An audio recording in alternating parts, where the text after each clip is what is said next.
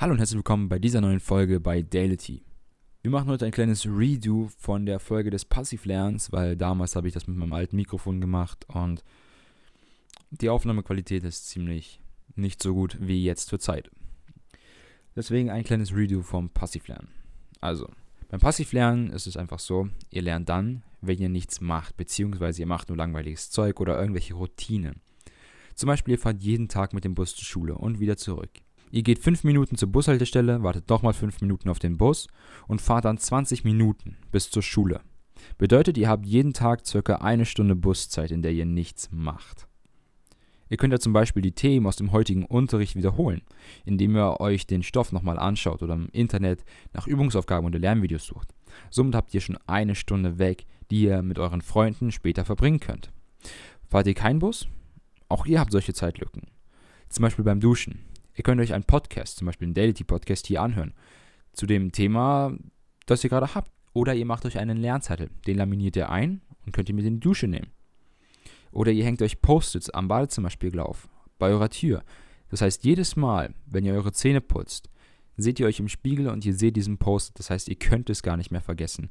Oder jedes Mal, wenn ihr aus eurem Zimmer rausgeht, ihr guckt immer auf diesen Post-it, weil ihr den direkt über die Klinke hängt. Das heißt, ihr müsst immer automatisch darauf gucken. Oder wenn ihr gerade unterwegs seid, packt ein paar Karteikarten ein oder ladet euch einige auf das Handy rauf. Es gibt, glaube ich, heutzutage genug Apps, die sowas können. Äh, somit könnt ihr überall lernen, wo ihr gerade seid oder wartet. Sei es im Stau, beim Arzt oder sonst wo. Sinnvoll ist es aber auch, wenn ihr Karteikarten mit Mindmaps anfertigt.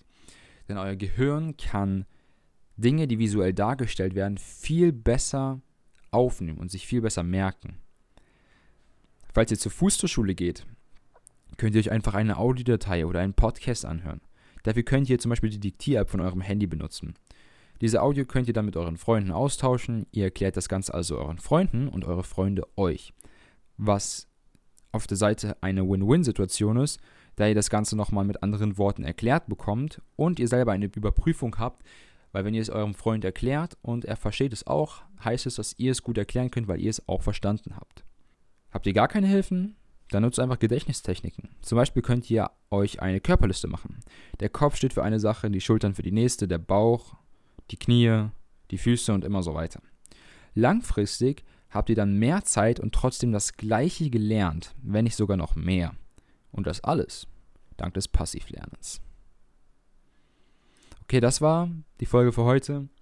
Wir sehen uns dann nächste Woche Samstag wieder, vielleicht noch mit einer kleinen Bonusfolge ähm, zum Thema sein eigenes Startup gründen am Mittwoch. Also Leute, haut rein, bleibt gesund.